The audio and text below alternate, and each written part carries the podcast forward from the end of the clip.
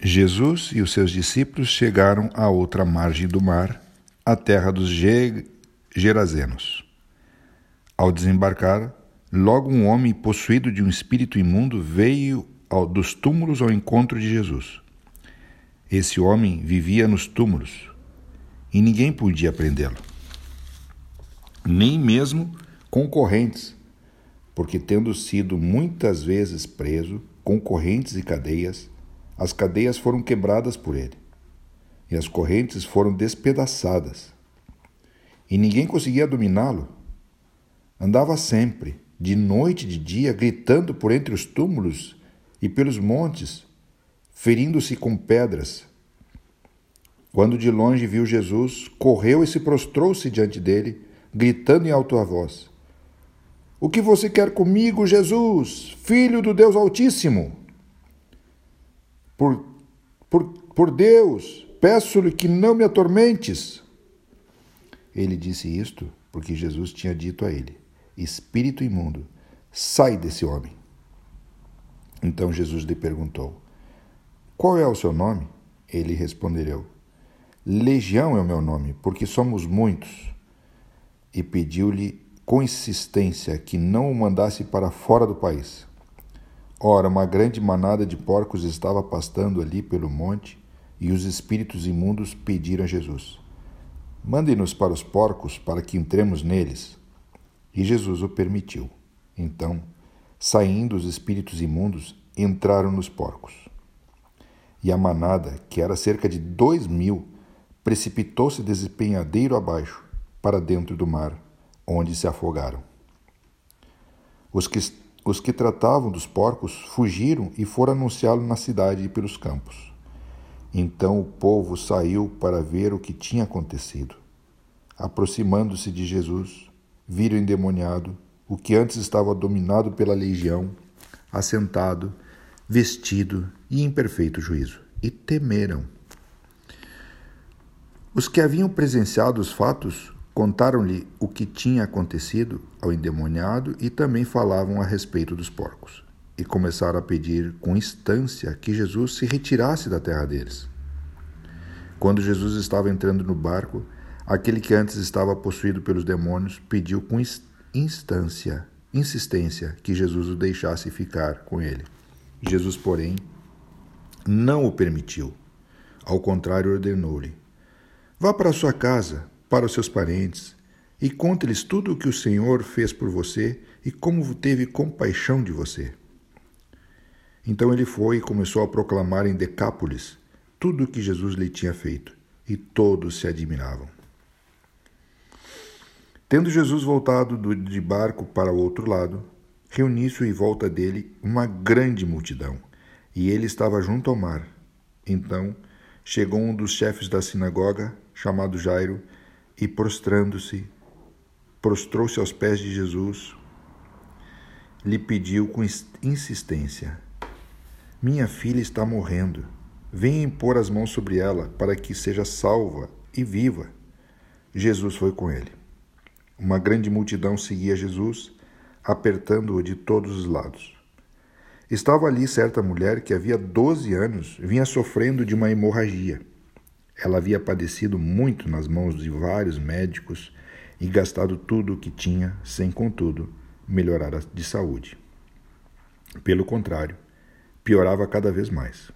Tendo ouvido, ouvido a fama de Jesus, a mulher chegou por trás dele na multidão, no meio da multidão, e tocou na capa dele, porque dizia: Se eu apenas tocar na roupa dele, ficarei curada. E logo a hemorragia estancou e ela seguia, sentiu no corpo que estava curada daquele mal. Jesus, reconhecendo imediatamente que dele havia saído o poder, virando-se no meio da multidão, perguntou: Quem tocou na minha roupa? Os discípulos responderam: O Senhor está vendo que a multidão o aperta e ainda pergunta: Quem me tocou? Ele, porém, olhava ao redor para ver quem o havia feito aquilo. Então a mulher, amedrontada e trêmula, ciente de que lhe havia acontecido, veio, prostrou-se diante de Jesus e declarou-lhe toda a verdade. Então Jesus lhe disse: Filha, você foi salva porque teve fé. Vá em paz e fique livre desse mal. Enquanto Jesus ainda falava, chegaram alguns dos, da casa da, da, do chefe da sinagoga, dizendo: A sua filha já morreu. Por que você ainda incomoda o mestre? Mas Jesus, sem levar, em conta tais palavras, disse ao chefe da sinagoga: Não tenha medo, apenas creia. Hum, Jesus não permitiu que ninguém o acompanhasse, a não ser Pedro e os irmãos Tiago e João. Chegando à casa do chefe da sinagoga, Jesus viu o alvoroço e os que choravam e os que planteavam muito. Ao entrar, disse: Por que vocês estão alvoroçados e chorando? A criança não está morta, mas dorme. E riam-se dele, mas Jesus mandou que todos saíssem. Levou consigo o pai e a mãe da criança e os que vieram com ele, e entrou onde estava, onde ela estava. Tomando a criança pela mão, disse: Talitá cumi, que quer dizer, menina, eu te digo, digo a você, levante-se. E imediatamente a menina que tinha 12 anos se levantou e começou a andar. Então todos ficaram muito admirados, mas Jesus ordenou-lhes expressamente que ninguém o soubesse e mandou que desse de comer à menina. Tendo saído dali, Jesus foi para sua terra e os seus discípulos o acompanharam. Chegando o sábado, começou a ensinar na sinagoga e muitos, ouvindo-o, se maravilhavam, dizendo: De onde lhe vem tudo isso? Que sabedoria é esta que lhe foi dada? E como se fazem tais maravilhas por suas mãos? Não é este o carpinteiro, filho de Maria, e irmão de Tiago, de José, de Judas e Simão? E as suas irmãs não vivem aqui entre nós? E escandalizavam-se com por causa dele. Jesus, porém, lhes disse: Nenhum profeta é desprezado a não ser na sua terra, entre os seus parentes e na sua casa. Não pode, não pôde fazer ali nenhum milagre, a não ser curar uns poucos doentes, impondo-lhes as mãos. E admiravam-se da incredulidade deles. Jesus percorria as aldeias e vizinhanças, ensinando Chamou os doze e passou a enviá-los de dois em dois, dando-lhes autoridade para que para sobre os espíritos imundos.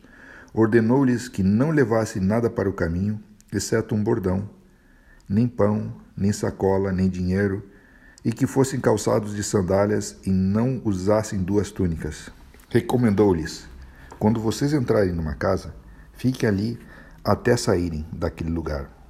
Se em algum lugar não quiserem recebê-los nem ouvi-los, ao saírem dali, sacuda o pó dos pés em testemunho contra eles. Então, saindo eles, pregavam ao povo que se arrependesse, expulsavam muitos demônios e curavam numerosos enfermos, ungindo-os com óleo. Isto chegou ao ouvido do rei Herodes, porque o nome de Jesus havia se tornado conhecido, e alguns diziam João Batista ressuscitou dentre os mortos e por isso forças miraculosas operam nele. Outros dizia, diziam, é Elias, e ainda outros diziam, é profeta, como um dos antigos profetas. Herodes, porém, ouvindo isto, disse: É João, a quem eu mandei decapitar, que ressuscitou. Porque o próprio Herodes havia mandado prender João e amarrá-lo na prisão, por causa de Herodias, mulher do seu irmão Filipe com o qual Herodes havia casado. Pois João lhe dizia: Você não tem direito de viver com a mulher do seu irmão. Herodisias odiava João Batista e queria matá-lo, mas não conseguia fazer isto, porque Herodes temia João, sabendo que era que ele que era homem justo e santo, e o mantinha em segurança.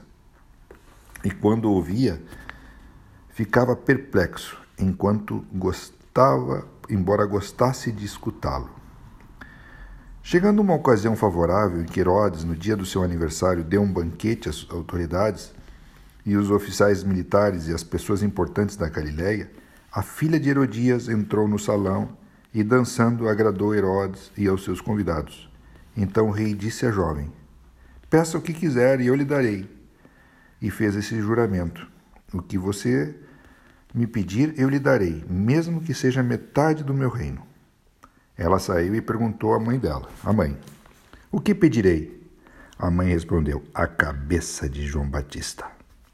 No mesmo instante, voltando apressadamente para junto do rei, disse: Quero que sem demora o Senhor me dê num prato a cabeça de João Batista. O rei ficou muito triste, mas por causa do juramento e dos que estavam com ele à mesa, não quis negar o pedido à jovem. E enviando logo o executor, mandou que lhe trouxessem a cabeça de João. Ele foi e decapitou na, o decapitou na prisão. E trazendo a cabeça num prato, o entregou à jovem, e esta, por sua vez, a entregou à sua mãe. Os discípulos de João, logo que souberam disso, vieram e levaram o corpo dele e o colocaram no túmulo. Os apóstolos voltaram à presença de Jesus e lhe relataram tudo o que tinha feito e ensinado, e eles lhe disse: Venham repousar um pouco à parte num lugar deserto. Isto porque eles não tinham tempo nem para comer, visto serem muitos que iam e vinham, então foram de barco para um lugar deserto à parte. Muitos, porém, os viram sair e, reconhecendo-os, correram para lá a pé de todas as cidades e chegaram antes deles. Ao desembarcar, Jesus viu uma grande multidão, compadeceu-se dela, porque eram como ovelhas que não têm pastor, e começou a ensinar-lhes muitas coisas. Como já era bastante tarde, os discípulos se aproximaram de Jesus e disseram: Esse lugar é deserto e já é bastante tarde. Mande essas pessoas embora para que, indo pelos campos ao redor e, dela, e, dessa, e pelas aldeias, compre para si o que comer. Jesus, porém, lhe disse: Deem vocês mesmos de comer a eles. Mas eles disseram: Iremos comprar duzentos denários de pão para lhes dar de comer? Jesus lhes disse: Quantos pães vocês têm? Tratem de descobrir. Eles foram, se informaram e responderam: Cinco pães e dois peixes. Então Jesus lhes ordenou que todos se assentassem em grupos sobre a relva verde e eles o fizeram repartindo em grupos de cem e de cinquenta. Jesus, pegando os cinco pães e os dois peixes, erguendo os olhos para os céus, os abençoou. Depois partiu os pães e os deu aos seus discípulos para que os distribuíssem. E também repartiu os dois peixes entre todos. Todos começaram, comeram e se fartaram, e ainda recolheram doze cestos cheios de pedaços de pão e de peixe. Os que comeram os pães eram cinco mil homens. Logo a seguir, Jesus fez com que os seus discípulos atravessassem no barco, entrassem no barco e fossem adiante dele para outro lado, para Betânia, Betsaida, enquanto ele despedia as multidões. E tendo-os despedido, ele subiu ao monte para orar. Ao cair da tarde, o barco estava no meio do mar e Jesus estava sozinho em terra. De madrugada, vendo que os discípulos remavam com dificuldade porque o vento lhes era contrário, Jesus foi até onde eles estavam, andando sobre o mar, e queria passar adiante deles. Eles, porém, vendo andar sobre o mar, pensaram tratar-se de um fantasma e gritaram.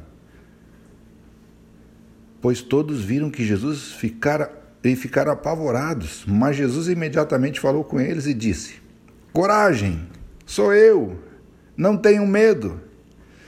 Então subiu no barco para estar com eles e o vento cessou. Ficaram totalmente perplexos porque não haviam compreendido o milagre dos pães, pois o coração deles estava endurecido. Estando já no outro lado, chegaram à terra de Genezaré, onde atracaram. Saindo deles, eles do barco, o povo logo reconheceu Jesus e eles, percorrendo toda aquela região, começaram a trazer em leitos os enfermos e os levaram para onde ouviam que ele estava.